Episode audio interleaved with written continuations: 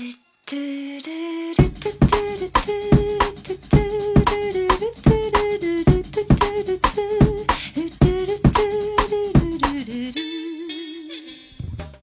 家好，欢迎来到第二期 Talk Street，我是十一。我今天是十三，你为啥今天是十三？因为十一和十三是非常相邻的两个质数。啊，好冷啊！理科女好冷，好冷。今天我们要聊些什么呢？今天我们想聊一下我们最近进行的一些比较有趣的活动，然后呢，借此就呃有一些感悟吧，就想跟大家关于兴趣爱好的一些，对，想跟大家讨论一下关于兴趣爱好的一些选择呀，以及时间的呃分配啊这些，问题，以及自己的一些好坏的经历吧。嗯对，嗯，然后我们最近参加了一个最有意思的活动呢，就是 这周末去参加了咖啡师培训班。对我们两个都是中国冉冉升起的终极咖啡师。就是这个话可能也不能说的太满，对对对，还没考试，而且考不过。而且毕业了以后，各种考试的通过率可能都是对半开。嗯对对对，好，那那我们这个咖啡师培训班是周末两天，从上午到下午都有的。然后在这个咖啡师培训班上面，我们学了哪些东西呢？对首先是嗯咖啡理论，比如这怎么鉴别咖啡豆，你还记得得哪两种咖啡豆吗？A 豆和 A 豆和灭豆来着？哎就是就是阿拉比卡豆对。跟罗布斯塔豆。A 豆和罗豆，对。阿阿阿豆阿豆阿豆。和罗豆，对对对，不要说。专业专业人士都在说阿豆和罗豆。啊，你假装非常专业。那那我考考你，呃两种豆怎么区分？就最明显的区别在哪里？罗豆比较圆润一些吧，然后阿豆可能比较小一些。还有一个，我猜你记不起来 就是它的银皮，就是中面型皮。我今天没在，上课不认真听讲。我迟到迟到了迟到了迟到了。你看，就大家就看看这个嗯上课的态度。啊银银皮是吧？对，就是它中，就是咖啡豆中间会有一条沟，哦然后呃，罗布斯塔豆呢，它中间那个沟会更加明显。哦，不是，我就想问一下，有不明显的沟吗？有啊，这这每我我看每个咖啡豆的沟都挺明显的。就是你把两种豆放在一起，你就会觉得，呃，罗布斯塔豆会更加明显一点，哦，更深一点，更深一点，然后那个沟也会更直一点。哦哦嗯好嗯，然后后来这可能是我们在理论里学到的唯一的记住的一个点。然后后来又接下来就是好几种咖啡的实操课了。其实都是以意式浓缩打底，然后在意式浓缩的基础上加一点，比如说康宝蓝是在意式浓缩的基础上加一圈奶油，对，然后呢，卡布奇诺呢就是在意式浓缩的基础上加一个奶泡，然后如果再进阶一点，就是可以在那个奶泡上面拉花，但其实真的很难，嗯，但其实真的我们都没有学会。我忽然觉得我们都都已经是终极终极咖啡师如你我了，我们竟然都还都是只是在意式浓缩的基础上去做，都没有涉及到任何什么美式啊什么这些的。但这个是，这个真的是终极咖啡师都 都不涉及这些吗？但其实中大家要了解的是，终极所谓的终极，它其实是一个非常出阶的 一个称号。就我们周六周六早上就先学了意式，对吧？然后下午是康宝蓝，嗯，对，就就这两个还蛮简单的，其实。嗯嗯，在这个就其实我们的，我先跟大家聊一下我们的这个日程安排吧。这两天是还算是满满当当的，对，因为上午当我们九点半就开始了啊，九点半到十二点一直是在呃讲完理论，就是讲呃理论这部分，其实除了辨别两种豆以外，还要辨别它们的制作工艺，一种是水洗，一种是日晒嘛。嗯，然后呃要学会辨别，然后呢，接着就开始做意识浓缩，大家要听老师讲完，示范完了之后要去上手操作。然后第呃第一天的下午呢，呃我们就还学了康宝莱，对吧？对，康宝来而且其实第一天下午更重要的课程是我们学调酒。这个一会儿再说，一会儿再说。咱们先把这个咖啡提醒你一下，咱们先把这这个咖啡师培训班的这个日程先跟大家交跟大家交代完纯咖啡师啊，对对，然后第二天其实其实康宝蓝这个结束了之后，我们第二天还上午九点半开始，还是练了好一会儿这个康宝蓝。对对然然后那个时候大家的自信心还是满格的。就这个时候，大家以为哇，咖啡原来是个这么简单的东西，不就是进阶一下，也不就是几个奶油吗？对对对然后接着我们就被卡布奇诺狠狠的打脸，就从我们是从上午的最后，就是最后快结束的时候，老师示范了打奶泡吧，对，那个是我今天的巅峰了。就是十三 对，今天是十三，他的打打炮技术的巅峰。对自此之后，新手光环暗淡了之后，他一路这个水平就越滑坡，越练越差，越练越差。嗯然后最后我就看到你在那儿睡觉了。我对我我本来想试着触底反弹，但是你永远不知道没有什么是底抬起来你永远不知道哪里是底。哦，然后下午呢就是。就是练习，因为这个东西还是很考验技术技巧，然后对你要熟能生巧嘛。对我忽然想到了，其实这个打奶泡有点类似于之前打奶油，它很考验很多因素的配合。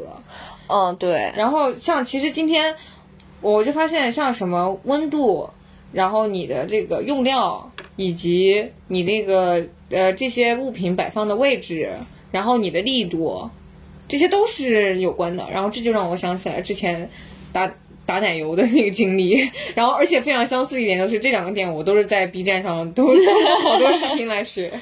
嗯，哎，但是我感觉打奶奶打奶泡比不是打奶油要比打奶泡。等一下，等下，乱了乱了！打你说的打奶打发打发奶油啊是打发对吧？那其实打奶泡是跟那个是不太一样的，呃，就是它原理是。原理肯定不一样。我我觉得这个经历让我想到了我之前打发奶油，不因为我是觉得它原理是一样的，一样吗，都是要把空气打进去。啊，对对类似，然后应该也涉及到一点点蛋白质的可能有什么变性啊这个我们不是很专业对对对但是就是最后的这个呃形态是不太一样的，啊，因为奶油里面是没有水的，它是完全无水无油的。而且咱们的温度不一样，我感觉，因为奶如果你要把奶呃奶油打发的话，它最后要升温那么高。今天它是要越冰越好，你尤尤其有一些是是放在冰块里面打是最好是的然后今天这个它是要温升温的，对，是要靠蒸汽来把那个奶油打打成奶泡。然后这两这两点对我来说最重要一点就是最后的结结局就是废了，气了。就是在这个过程当中，我我记得昨天我问的一个，我就是第一次摸到那个半自动的咖啡机的时候，我一个非常深刻的思考就是为什么我们已经人类已经依靠文明智慧建造出了全自动的咖啡机，大机器为什么我们还要用半自动的咖啡机去嗯，为难人类？我以前问过同样的问题，就是如果你的男朋友有一天想问你要一块几万块钱的表，然后你说这个表好在哪里，他跟你说这个是纯手工定制的，嗯你就会觉得我们都已经有大机器了，为什么还要去手工制作一块表？啊、就是如果说这块表是他手工制作的，啊，没有没有。那我会非常是是是喜欢。那些什么这这什么浪大师浪琴啊什么这种，他们手工的就很贵，十嗯几万。然后，但是它它的卖点是说它是手工，它是人全手工。嗯，我会觉得像很多零精细的零件，为什么人的手工是会比机器做的更好吗？其实我现在不是很理，呃，我现在没呃没有调研过，其实没有什么话语权啊。但是我就是呃先提一下，我感觉是不是这个手工手表的这个手工和我们所理解的全手工纯手工是有一些些区别的。比如说这个零件至少不可能你纯手工打造吧？你你总是要比如说什么车床啊这种啊，对啊，呃一些五金的技艺来打造。但我就觉得这些人力都可以被替代。是吧？就是这，所以我昨天就就发出了这么一个发人深省的灵魂拷问。然后因为这个全，嗯因为在那个做的过程当中，我发现有很多的变量，就是半自动的咖啡机。我先跟大家说一下我们学到的 这个流程，就说做意式浓缩，可能大家很多人都知道怎么做。拿一袋意式浓缩，然后倒到倒到杯子里加水，倒没有没有，就是呃，如果用半自动的咖啡机做，就是它它旁边还会有一个呃那个碾碎咖啡豆的机器，磨豆磨豆机，磨磨豆。对不起终，极咖 终极咖啡师如嗯，你，专业术语用起来，好吧 Yeah？磨豆机，嗯，然后嗯，用磨豆机把咖啡豆磨成粉末，然后你要去拿一个那个呃，完了那个东西叫什么手咖啡手柄，something，嗯嗯，终极咖啡师如你，好吗？呃，那个咖啡手柄，它前面有一个小小小圆凹槽，然后那个是装咖啡粉的。你要到磨豆机上面装咖啡粉，然后拿手把它抹平，然后接着呢要拿咖啡那个呃锤把它压实。对，压完了之后，你要到半自动咖啡机上把这个手柄扣到它那个出水口上面，扣紧了之后，你要按出水的键，让它从从那里面其实讲的直白通俗一点，就是过滤。让让水通过咖啡粉。对，就是大家可能中学化学都有学过。但它其实就是通过高温的水去萃取，好像啊，对，是要把它那个咖啡粉里的一些香味物质啊，或者那些嗯风风味物质把它说到这里，萃取出来。说到这里，萃取是物理过程还是化学过程？物理过程啊，真的吗？当然这个这个环节是因为咖半自动咖啡机它它也有个加热的功能，不是不是不是，它是要萃取我记得是化学过程。好的，好好，这嗯不是呃不能说多了，说多了说多了就暴露了啊。这个课后课后课后作业啊，呃，留给大家的课后作业。嗯 然后啊，我们接着说。然后它其实是它相当于这里有一个加热的过程啊。那你然后你你把扣上去之后，你按这个开水键出水的键。这个过程是不能超过三秒钟的，对因为如果你超过时间呢，它那个呃加热的时间过长了，你又没有给它水，相当于它就会发焦，会有焦味，所以它就是你只要扣上去变紧了，它就开始加热了，是吗？因为它那个头一直是热的呀。哦，就是他意思是说咖啡粉和那个头紧密接触了，然后那一块儿就会变苦啊，或者什么样？对、嗯对，然后呢，你你这个萃取过程，你还要在心里默数二十到二十五到三十秒，不能超不能超过这个时间，嗯，超过了就要过度萃取。对，这个中间有。我我觉得这个中间有好几好几个数字，什么三秒、二十到三十秒、三十到三十五毫升，对，就是三十五三十到三十五毫升是指你最后萃取出萃取出来的这个咖啡液液有多少。对，然后好多个环节，好多个因素都是需要你人为去凭经验来控制的。然后，但我其实关于你刚才提到那个灵魂拷问，我忽然想到了一点，就是其实我们人去参与，他可能会创造很多惊喜。对，其实这个就是我后来答得到的这个答案。对，我觉得在这个过程当中，就很多种不同的咖啡，它刚开始怎么被创造的呢？可能就是不同人尝试，通过不同的手段尝试，哎，发现这个口味不一样，然后就对发现，哎，好像这样做也不错。其实我觉得这个和艺术是一个道理。嗯嗯，因为我我我把所有的参数都固定了，我可以达到一个呃，可能是我们某种科学研究得出来的一个最佳状态。对，暂时最优，但你永远也不会再前进了，因为人的个性本身，它就不是，它就没有一个固定的模板。人是人是最不稳定的一个环节。对你，你要让一个不稳定的人去欣赏一件东西的时候，他的主观评价也是从不稳定的那些因素来评价的。嗯那么你，那你就是需要一个丰富多彩的世界去满足不同爱好的人。对，对，所以而且就所以我们这种爱出错的人，其实也就是最有创造力的人。咖啡咖啡界的未来可能就圆回来了，把自己的人生都圆回来，了直。接升华了。哦，然然后后这个就是我们最近的兴一个不兴趣是不是，你不不再介绍一下康宝莱和和卡布奇诺吗？这两个不是大头吗？因为它太难了。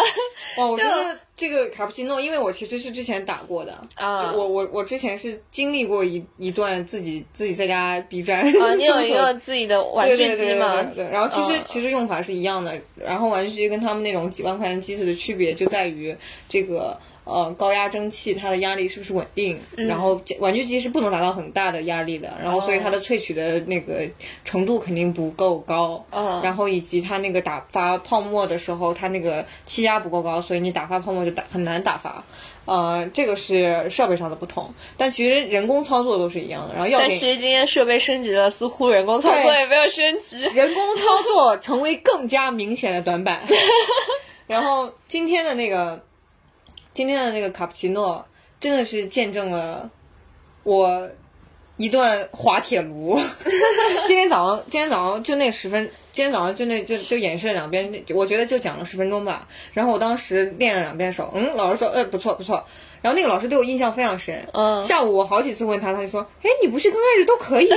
这个话他问了好，他说好几次了，哦我都听到好几次了我不知道，我都一度非常的，一度非常的失望。我就觉得我，因为我也不知道我自己做的好跟做的不好是体现在哪里了，是哪些因素变了。其实我觉得，我发我在这个上课的过程当中，我发现跟以前我们在学校上课，它有一个很大的区别，尤其我们理工科的人。嗯嗯理工科的学生可能会觉得所有的题目是需要你慢慢的去推演啊，或者是呃推算啊，是有一个逻辑可循的。对，而且每一步是很明确可以量化的。对对对，然后呢，老师可能在整个讲课的那个比重是比较大的，但是在这里，这个就是某种记忆的这种培训班里面，我就发现其实老师演示的东西，他要讲的一些要点并不多，他把所有的要点跟流程给你讲完之后，可能也就十来分钟、二十来分钟，剩下的时间全部是是靠你自己去摸索经验。对对，然后像他经常会提到，你这个奶泡厚了，你这个奶泡打打的打的那叫什么来着？你这个奶泡它呃，嗯他会说你重了进气的时间对多了然后我会我会问他好几个问题，我说老师，那从这个如果是进气时间短，会导致他最后有什么结果？然后反推过来，什么结果是因为什么原因？但我觉得老师有时候给我也说不清楚。我觉得他能跟你说清楚，但是他没办法跟你描述清楚。就你哦拿给他他看，他是知道的。啊，对但是，怎么跟你描述这个我想让个他给我界描，限？对我想让他给我描述清楚这个因和果之间明确的关系，以及我这个到底是哪里做的不对。我觉得他给我描述的不是很清，然后导致的我这里 get 到的信息就更少了。所以我觉得我试了好几次都是白试，就是乱试，嗯在乱尝试，也不知道是对还是也也是对还是错，然后也不知道到底是应该改哪个。后来我就非常的对，我觉降入得谷底了。就是对于我们来说，或者说对于新手来说，其实最难的是把握那个界限，你好和坏之间的界限在哪里。但是这种事情，就像艺术这个事情，它没有一个量化的标准，只能靠你。嗯，不断的去尝试，然后在你尝试的过程当中，你会发现，哎，这个奶泡怎么样是太厚了，怎么样是太稀了，你慢慢的自己能 get 到这个，嗯，这个大概的量是怎么样，然后你要再让一个老手跟你描述，其实他可能也还是讲不清的。嗯，就就就希望未来终极优秀的终极是你我可以讲清楚啊。呃，但是我我发现就是。本来我们对这个是兴致非常高昂的，嗯就是在尤其是在昨天下午，我我做着做着觉得哇，这个意识太简单了太简单了，以至于我们最后因为这个咖啡机旁边是一个调酒师培训班的吧台，，最后我们成了半个调酒学员。我们喝了很多的对我，酒。我觉得我对金汤力的这个了解程度比我对卡布奇诺了解程度要更强，。哎你知道为什么吗？因为我当时我一直在他问他，因为我想回家复刻金汤力，我昨天哦太爱金汤力了，嗯。然后想复刻，然后我就一直在追问他们这个比例，因为金汤力的，呃，可能很多人都了解，就就只要那个金酒、呃金酒加苏打水，然后最多加一点柠檬，再加一点搅拌。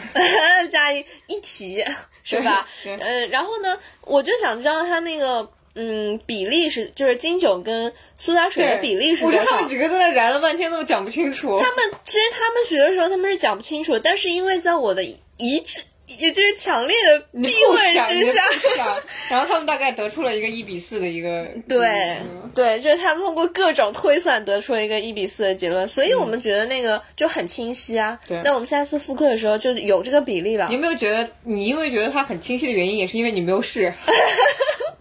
我要是只是直接只给你说一下卡布奇诺怎么打，你应该也觉得蛮清晰有可对对，没有没有动手之前，可能都比较对对对，所以就是当我们进入到这个动手环节的时候，可能这个兴趣会慢慢慢慢的消退，原因就是我们逐渐 get 到了这个难度。就我觉得很多兴趣爱好都是这样的，因为我这个人接触兴趣爱好的感受就是，我对于新鲜事物非常好奇，我什么都想去尝试一下。嗯，可是有很多东西，你一旦触碰到它的，甚至都不是核心，都不是内核，你可能都只是触碰到内核，稍还往外外果皮，其实就是一点难点层。，就是有一点难点的时候，你需要去突破的时候，你可能这个兴趣就会消退，嗯，就会有一些消退。嗯。对，所以我们在其实，但但以我来说，这个就让我又要想到，就是之前我应该跟你讨论过一个关于说人人对于人为什么人关于喜好的这个事情，嗯，就是大多数人都会喜欢好的东西，这个啊好，对比如说就是简单，然后欢乐。人都不会抗拒这个东西，就是需要一个非常简单直接的快乐的刺激。但是你怎么能证明你对他有特殊的爱呢？嗯，对，就是你在面对这些让你感到不好的东西的时候，你还能继续下去，这个就是证明你的时候，证明你对他真的喜欢的时候。对，但是你是是 the one，但是在达到这个可以证明的时间节点之前，你需要花一定的时间来投对对入。对。你所以至少就其实投入的这个投入的这个动作，就是你去证明自己喜欢他。对，但是我们的时间是很有限的，其实每个人嗯的、就是我们的人生的长度是有限的，所以如何去拓宽这个宽度？所以其实我就我有时候就觉得，一切在背后都暗中标好了价格，是需要要取舍的，对吧？就是你要去说你喜欢这个东西，嗯，然后其实它也是有价格的，它的价格就是你要付出时间，你才能真正你才能真正的有资格说你喜欢这个东西。对，所以今天我们也是想聊一下关于不同兴趣爱好之间的抉择，哇，丝滑，因为我们俩都是属于有很多兴兴趣广泛的人，散黄，散黄本黄。对，就是我我从小到大是有非常多的兴趣爱好。我们现在我我们现在快 答吧，就是我说一个，你说一个，这样来，那那我跟不上然。后就看谁的队那列 长。那那好吧我我我想要放弃这个挑战，就直接把机会让给你来说然。后最后其中收到了一个没签章。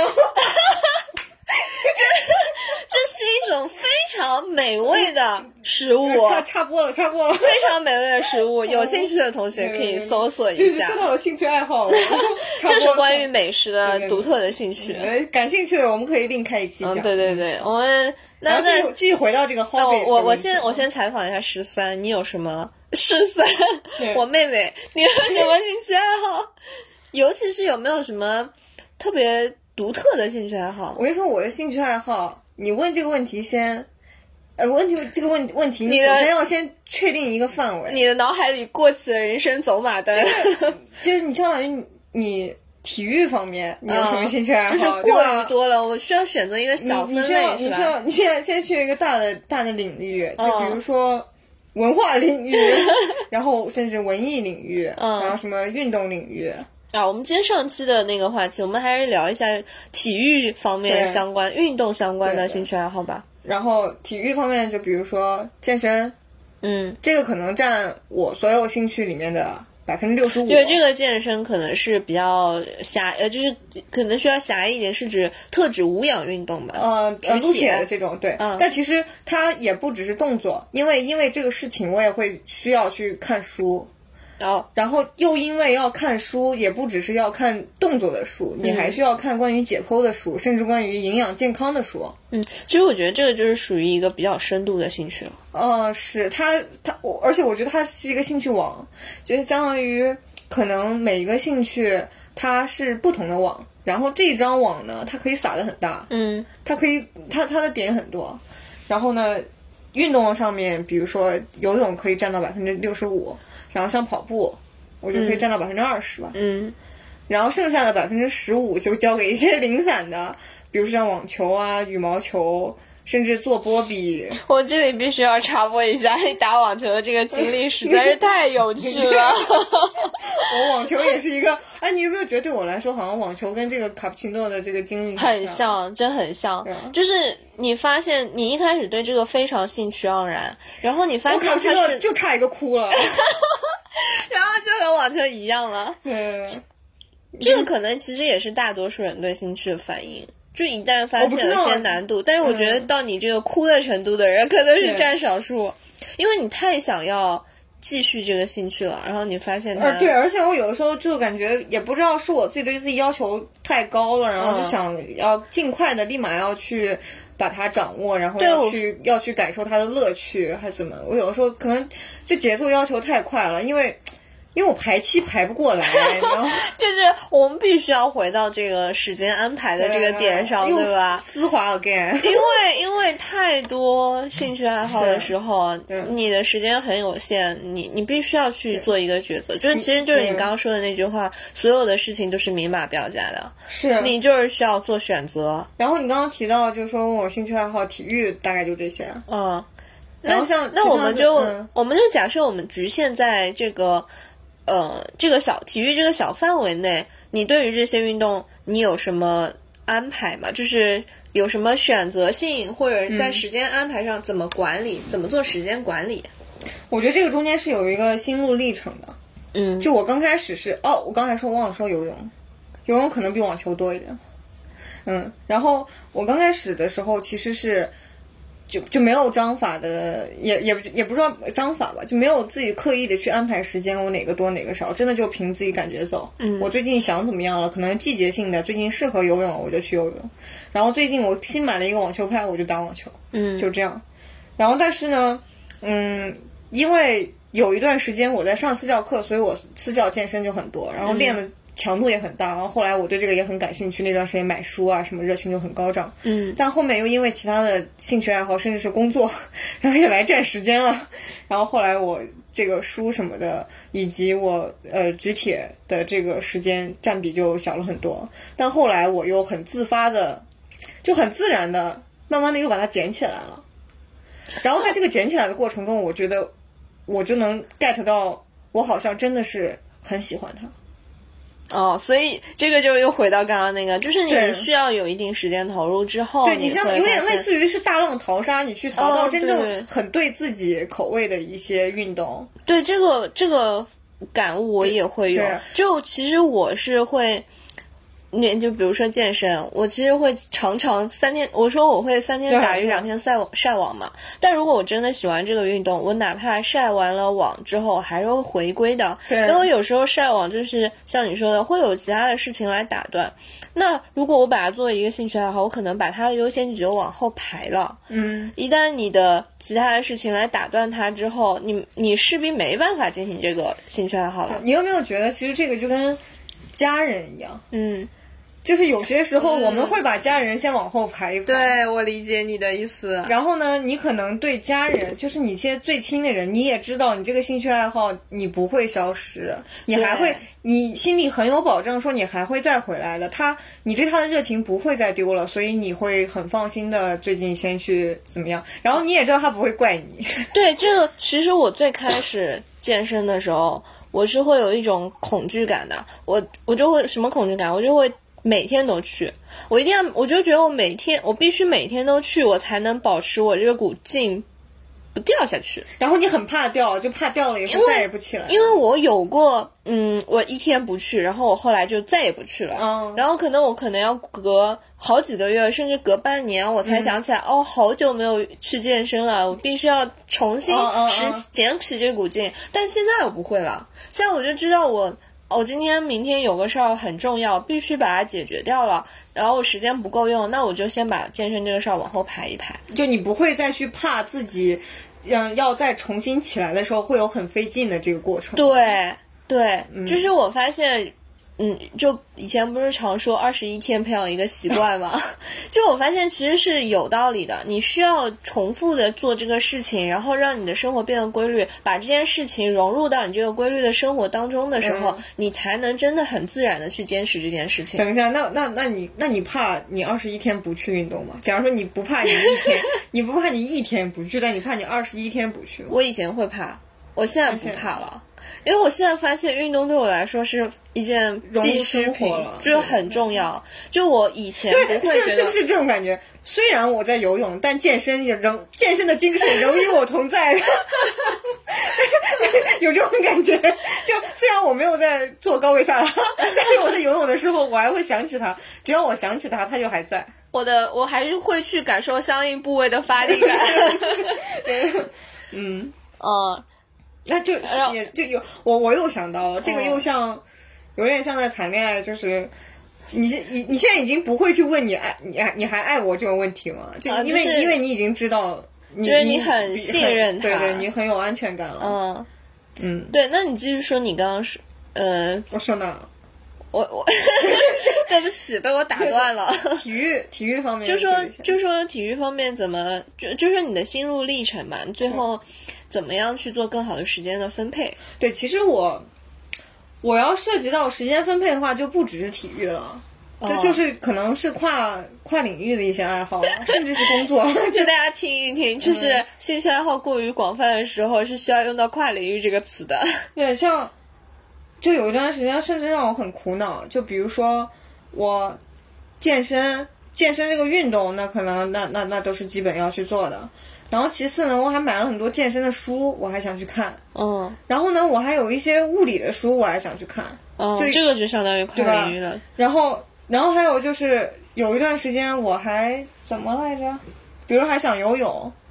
然后甚至有一段时间，就我还需要啊，这段时间我需要看论文了，然后我还要需要多看论文，因为看论文也不只是工作的十年内，你可能课后你也要去了解一些。嗯，就觉得是真的时间不够用，甚至还有就是我要去构思我们这些录音频或者怎么去做这些自己喜欢的事情，呃，当时就觉得非常难以分身，忙乱，对，每个都想做。就是在这种时期，我 我觉得是，你什么都想做，可是你发现你最后什么都没有做好，会会不会有这种感觉？有一点。然后我我感觉后来。其实暂时我我我觉得这个过程可会可能会是我这种性格维持一生的一个状态，嗯，然后我也不能保证我现在就想通了，我以后再也没有这样的困困扰了，嗯，然后可能我的处境就是这一段时间困扰会比较多，下一段时间可能就会乐在其中，忘了这个困扰，再过一段时间可能困扰又会来，嗯。嗯，我现在暂时能想到的一个化解的想法就是，其实就有点可能也是随着年龄增大，就是你会明白。一定要去找自己最喜欢做什么。有些事情你要有一个有一个明确的认识，可能你不适合去做它，嗯，或者就是你这辈子可能真的是没有机会去做它。那其实，那其实还是需要花一定时间去了解这个东西，就是你必须要了解了这个兴趣，呃，这项活动。就是这个事情之后，你才能有这样的一个评价呀。我我说到这儿，我想起来一个真实的案例，当事人非常后悔，就是你还记得吴谦的事情吗？吴谦那个瓜那天晚上特别晚，而且其实我当时那个吴亦凡的事情刚开始出来没多久，嗯。就是大家很多人都在讨论的时候，其实我是没看的，我是没关注的，因为很很久以前就传出来他很花心或者怎么样了。嗯。然后我当时以为这次是不是又跟以前一样？然后那个什么都美竹的事情，我都不知道都美都美竹这个人怎么样，我根本没有了解。嗯。然后大概这个事情已经发酵到第三四天了，已经比较严重了。我那天晚上忽然看到了一个事件梳理，我就发现，咦，这个这这次这么不一样。然后那天晚上你是从哪儿感受出来不一样？因为，因为这次涉及到了就未成年人那个哦，就是这个是明确的犯法了。对对对，嗯。然后我才发现，啊，原来是那天那天晚上就一下发现了这次和以前事件的不一样。然后那天晚上我有很多的瓜要补，所以那天晚上我真的看的特别晚。后来我第二天非常的懊悔，恨自己，恨前一天晚上不准时睡觉的。然后我就觉得有些事情不该做。啊，你就觉得，比如就比如说这些所谓的吃瓜的这个兴趣，它并不是一个非常重要的。对它对我来说会有一点，你干这件事情有什么？呃，原因要去干这件事情呢？可能你当时看的时候看的还挺刺激的，或者怎么样，然后有点类似于去深挖人性的恶点，然后你会有一点爽，小爽的那种感觉。然后或者是你在感慨啊，人竟然可以这么坏，甚至这个时候你会，你会稍微站在人那个道德的制高点上，你可能还会稍微带来一点满足感。当然，其实这个相当于就只是爽过了之后，你并没有什么太爽过了，爽过了之后，后，其实可能还会对你其他事情造成一些比较负面的影响，你会让可能会让你感觉到更更加稍微更悲观或者怎么样一点，然后会觉得对很多其他的无与这个事情无关的事情，你可能态度也会稍微消极一点，会有一点轻微的影响。然后我后来就会觉得这件事情我不配，就也不是说配不配吧，这件事情不该做，不能就是他不不应该去占我的时间。就总的来说，生活当中的很多事情，不管是兴趣也好，还是说就是就是你做的那些事情中间某一些事情，它可能并不会给你带来正面的呃深远的影响，可能是当下觉得很爽，对。然后做完了之后，后期可能会是一些负面的影响。对，做完了就就其实这个好比吃健康食品和垃圾食品的感觉。你你吃完垃圾食品，你吃垃圾食品的时候，势必是要比吃健康食品的时候快乐很多。但你吃完了之后，你可能就会懊悔，比如说你觉得吃的太油了，你可能甚至有些垃圾食品太油了，你是吃完立马觉得不舒服了，嗯嗯然后或者是长期导致一些状况发嗯肥胖啊等等。嗯嗯，对，就是我我觉得这个可能跟兴趣还有一些不同。与呃还有一些不同，这我觉得是一个自律的哦，对问，题。这个就刚刚说到那个，其实不算兴趣爱好了，它就相当于说花时间做的事情。嗯，然后我那我那天我第二天我当时状态很差，我就反思到这一点，就就类似于说有的热闹不该看一样。嗯，那其实如果说回到兴趣这个点上，其实有一些兴趣爱好有点类似的性质。对，是它但其实它和这件事情的区别就在于这件事情上。它是一个你去了解这个东西，你没有什么互动的参与感。但兴趣爱好通常是，我理解兴趣爱好你是要有一个互，你要参与其中嗯，的。对对，然后，嗯，有一个我自己的感受就是，一定要先找出来最重要的几件事情，最重要的几个兴趣，然后也不要贪多，要明确一点。可能你这一辈子时间很有限，有些事情就是不能去做到很好。然后，其实就相当于每个人必然就只能把他的精力花在某几件事情上。对对，就是真的要了解到所有事情背后都有它，都都暗中标好了价格。你不可能所有事情都做好，我觉得所有事情都了解的很了解的很完美，就很完善。我觉得这个，我我小时候也有这种想法，就是我发现我什么事情都想了解，甚至我什么样的人我都想，就是我看到一种美好的品质，我可能就想要。去追求这种去品质，模仿去模仿。对但是我后来发现，很多美好的品质背后，它它的底层逻辑有可能是相悖的。对，它是不适合的。对，它是它是相悖的。你想做这样的人，你势必不能做那样的人。是的，是的。然后，但我现在觉得，有的时候我们现在社会啊，对一些人的要求，他就是要求你要多方面，然后多方面有的有的优点，他们之间是不能共存的。对，就类似于酷和温，就酷和温柔，哎，就像娘和娘和 man，嗯，对吧？这两点很难去又娘又 man 的平衡。然后又娘又大家都说他娘 man 平衡的话，你这个说的还对立了一些。嗯你你把这个稍微侧面一点，你比如说霸道总裁这个形象，嗯我就觉得很奇怪，就是为什么霸道总裁小说会那么火？是因为这种人设他在现实中根本不可能存在。啊，如果说一个男的他又帅又高又帅又多金，他性格还很霸道。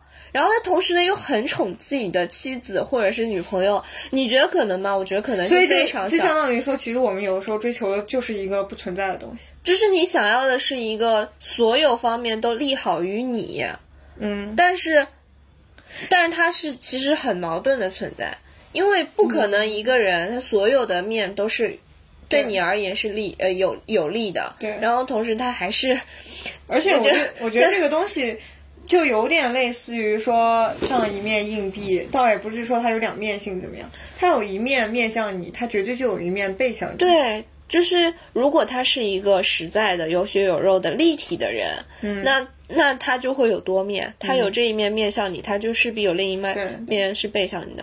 对，所以，所以就是从这个，就是我觉得也是一个成长的过程。当你长慢慢长大的时候，你就是要慢慢的向自己。也不能叫妥协吧，就是你要认清现实，你要认识到人的有人，就是人的局限性，现实的强大。但是，但我忽然想到一点，就是我们从小其实接受到的一些正向的反馈，都是都是像咱俩刚刚说的，就你刚刚说到的，我觉得我很有同感，就是我们看到什么好都想去模仿。对。这个点其实是我们从小一直被鼓励去做的，对。但是我们忽然就会在某一个年龄有一个感悟，就是我可能不太应该所有事情都这样做。这中间是一个很痛的领悟。对对对对对，就是说到这儿，我会觉得有点心疼，对吧？心疼，对，心疼自己。因为从小我没有被这样教，然后从小我在一个被教育的路上，我我走挺好的，然后大家都会，我从小一直这样，然后大家一直在夸我，但是为什么在哪个阶段忽然又这样又不太好了呢？嗯，你你你有意识到是哪个特定的事件？它不是我，我觉得它是一个可能让我现在想，它可能就是你毕业以后路开始多了。对，假如说你刚开始路少的时候。你就在某一条路上走得越远越好，或者是稍微两条路上都走得远，人家还说你均衡的，对吧？但是如果你真的开始路多了，你再都铺着走的话，他们就会说你贪多，大家就说你贪多嚼不烂，怎么怎么？嗯，我觉得对我来说这是一个比较长期的过程，就是。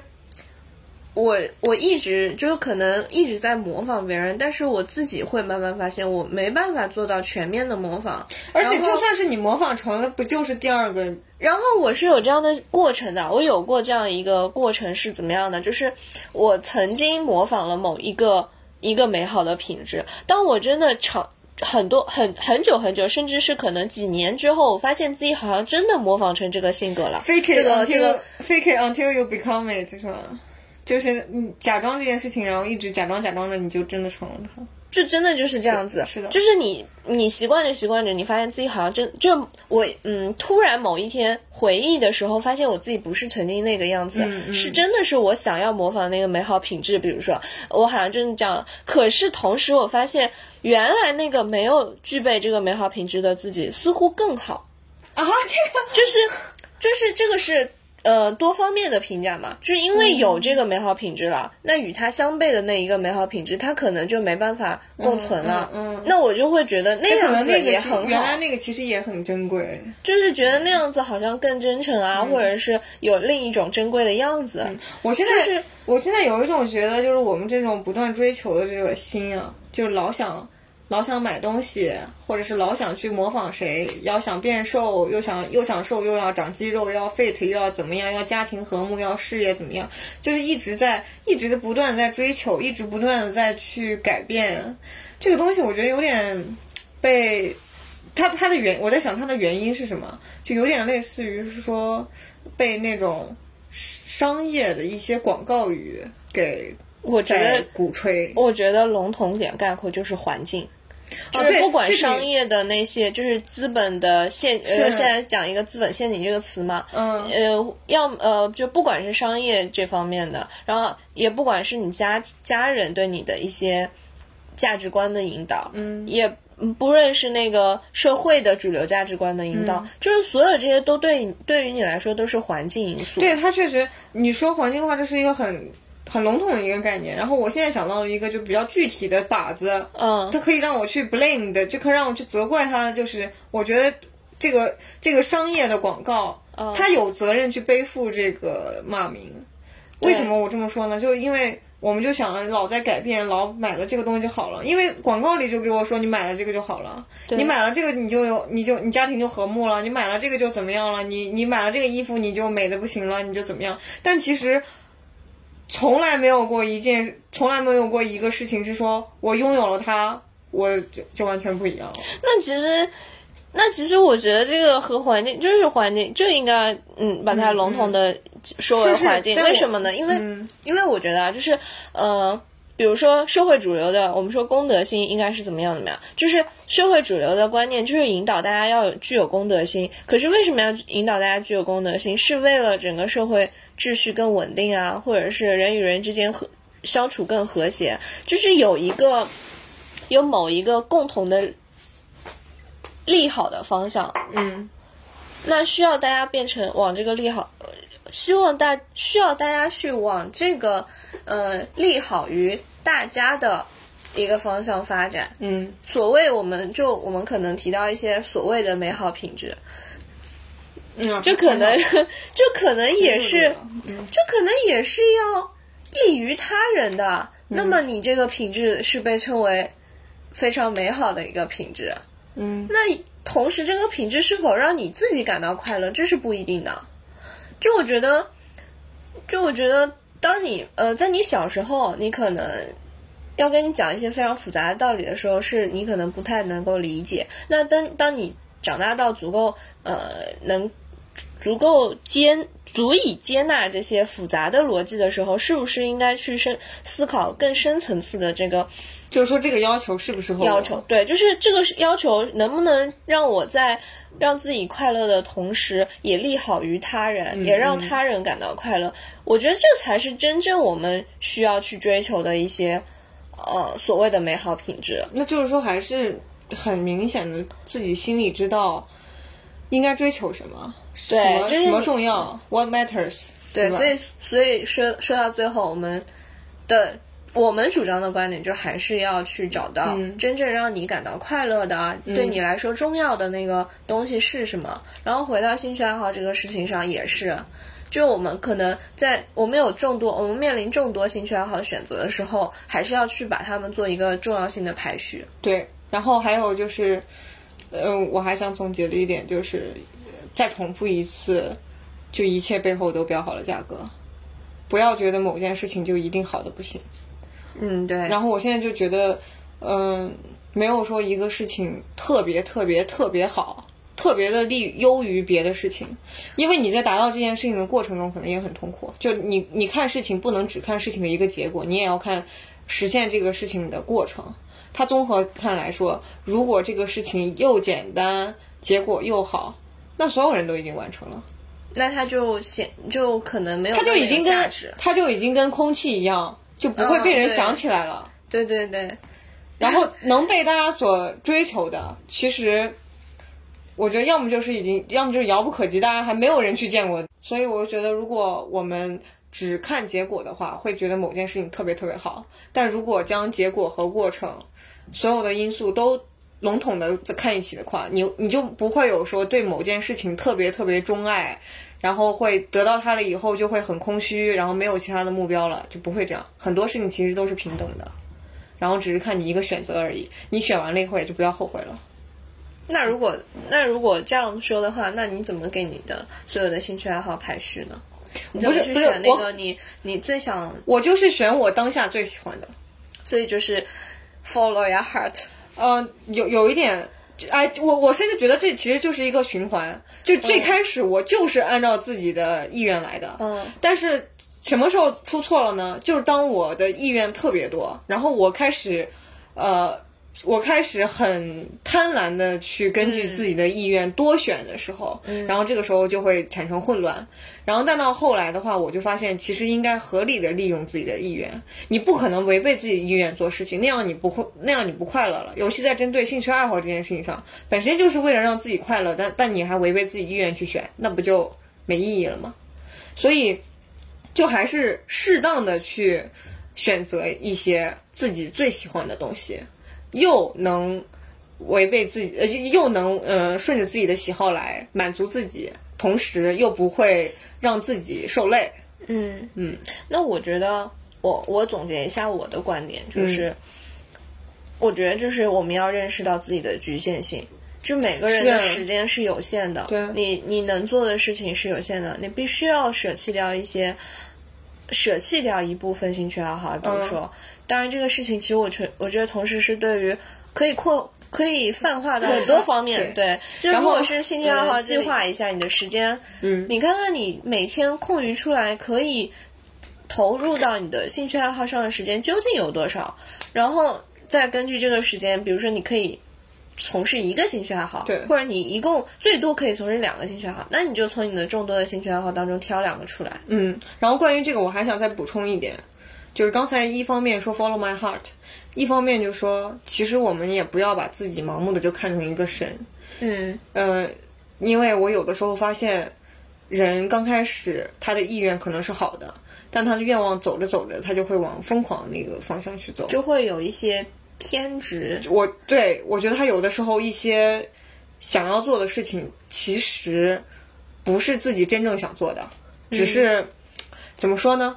呃，我举一个非常夸张的例子吧，假如说你跟你男朋友吵架了，然后你这个时候想去找他，让他安慰你，刚开始他已经安慰你了，但这个时候你还是觉得不够，你还要让他给你。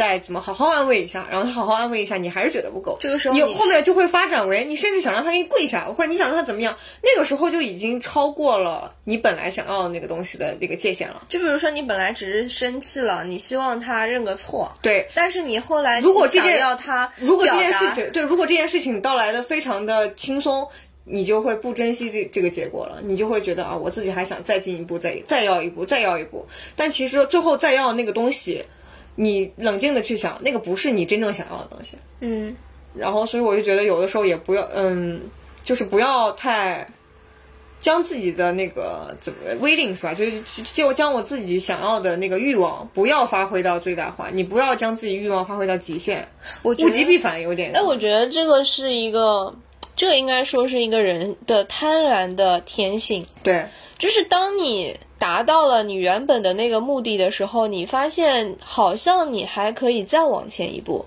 这个时候你的贪念会不断扩大。所以我我现在有的时候觉得人到底追求什么？人其实追求的就是那个将满不满的那个状态。嗯，就是你。你原本设定的那个计划即将要达到的那一刻，对那句话你是非常激动的花未开，月未满。啊？是吗？我没有好像是大概大概是这个，就是花在将开未开，然后月亮在未满的时候。嗯，其实什么时候说完美，就是相当于它还有它的完美还包含了一层希望的美。嗯，就是这个时候你是有一种比较笃定的期待了，就你的你感觉你的期待对对，即它将快实现它不会说 在刚种下一颗种子的那样一个花的状态，嗯是吧？嗯嗯它已经给你了百分之九十多的一个希望，但是又有百分之十的未知，这个时候才是比较妙的一个状态。嗯嗯，OK，戛然而止。对，这 这因为我在我为什么为什么沉默了？因为我对我觉得这个讲的特别好，就是就是当我们很多期待真的实现的那一刻，你发现好像快乐也不过如此。因为人就是在呃完成和不完，就完成和不完成这两个其实都是痛苦。那好像王尔德说的，呃，对，就就还有一个呃话就是。就比如说，我们看一些电视剧，你你可以发现有一些人，他好像就背负着什么深仇大恨，然后一一辈子就是为了去报旦仇。嗯一旦他报仇成功了，他人生就没有支点了，他就没有活着的意义了，好像。嗯，就就这个时候他并不快乐。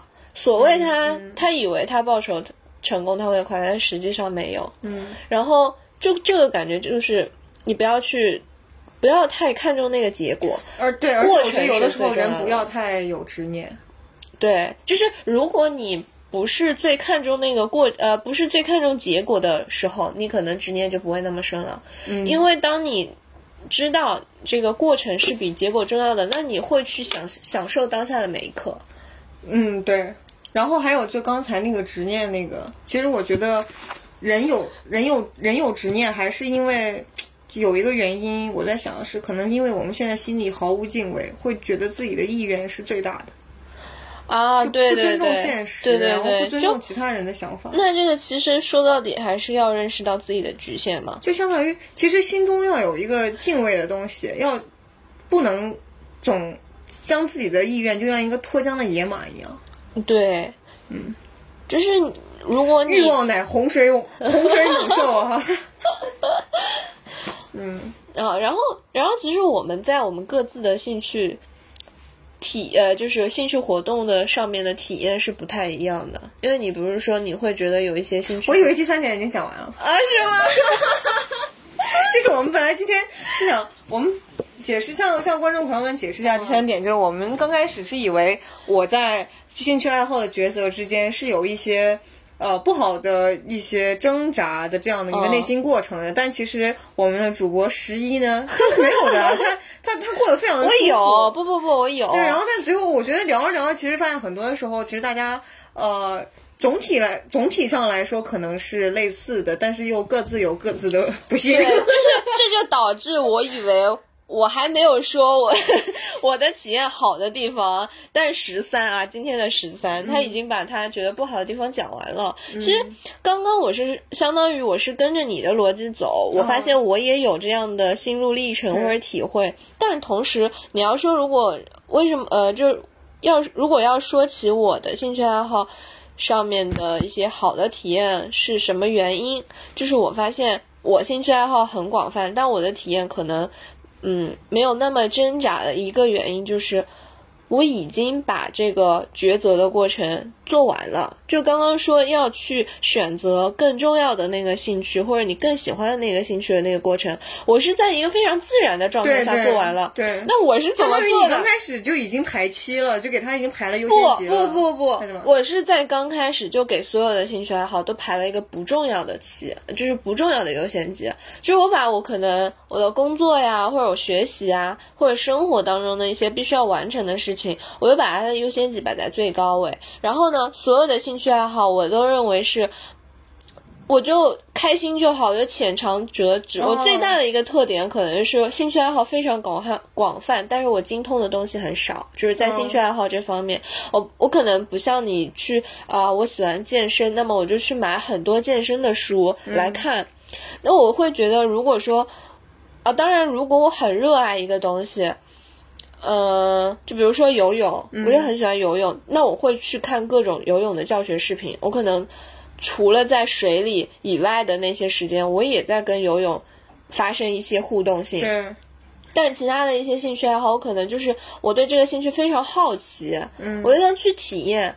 体验完了之后，如果我觉得，呃，比如说我感受到一些难度，就不像就这你不会恋恋不。舍。就比如说卡布奇诺这个，如果我感受到难度了，我觉得我做不好，那我就不做算了了，我嗯算了，我就感受完了就好了。那我的兴，我的快乐在于嗯体验。我觉得你的快乐相比于我的痛苦，是因为还是因为我有时候会有执念，我想把这件事情做好。对然后还还有就是，我想把所有事情做好。对，嗯，这呃，可能对我来说，我的痛苦是在于我的时间不够，我去体验。你的、嗯你的痛苦是在于你的时间不够，你去深入体验。是的。但是这样一想，你永远没有足够的时间去足够深入的去体验每一件事情。对呀、就是还是像刚刚那样，你经过就像大浪淘沙你说的那样子，经过一段时间的大浪呃什么？大浪？大浪淘沙。我听到什么？经过一段时间的验证之后，如果你真的很热爱这个事情，就比如说我很很少的过滤下来，剩下的比如说游泳这个事儿，经过这个过滤以后，过了很长的一段时间，我还在为它付出时间，那这个东西嗯就是我真正喜欢的兴趣、啊。但我忽然觉得，那有一些可这个可能这个看性格了。那有些是人性格，假如就是那种偏花心一点的性格，那怎么办？那怎么办啊？怎么办？我听起来好像花心的性格。不是不是，其实我觉得你算是不花心的，就是你假如说你只留下一两个，你就安心了。那有些人他就想留下好几个，哦，那怎么办呀就就 就像你说，你想，那就对你你就想对很多运动负责任。那完了，那那那那请这种人就啊，不啊，那你像你你这样不是也经历了经过了这个心心路历程，得到了一个好的但是我答案吗？说的是，但是我说的是，我可能答得到的答案都只是暂时的。就我觉得我的人生的挣扎可能会是伴随着我很久一段时间的。那我觉得其实每个人都是这样，就是嗯，我，没有一个没有一个你说我现在就已经看透了，或者是我已经呃把所有事情都了了然于胸了，我可以释怀了。我我觉得很难达到一个这样状态。对，今天关于兴趣爱好，那我们就聊到这里了。你不说了吗？我在想我要说啥？你 你已经听听入神了。好，那我们关于兴趣爱好话题呢，今天就聊到这里了。好，大家拜拜，我们下一期再见。还记得谁是十一，谁是十三吗？我是十一。好，我们十一加二。也欢迎在留言区给我们留言和评论，期待下一次相逢。拜拜拜拜。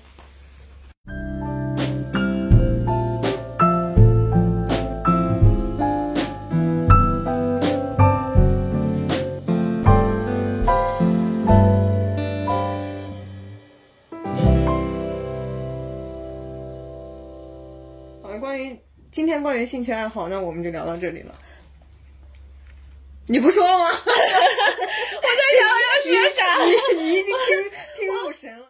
大家好，欢迎来到第二期 Talk Street，我是十一，你是我？是十三。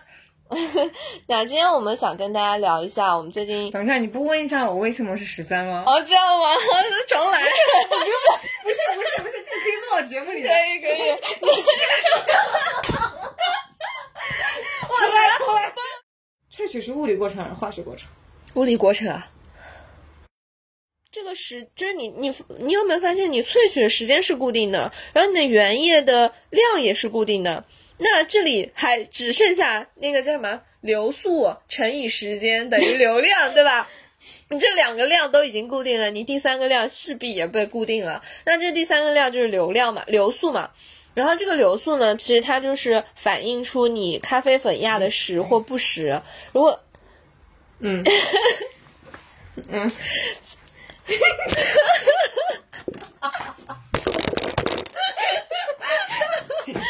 怎么办？嗯，好，然后继续说。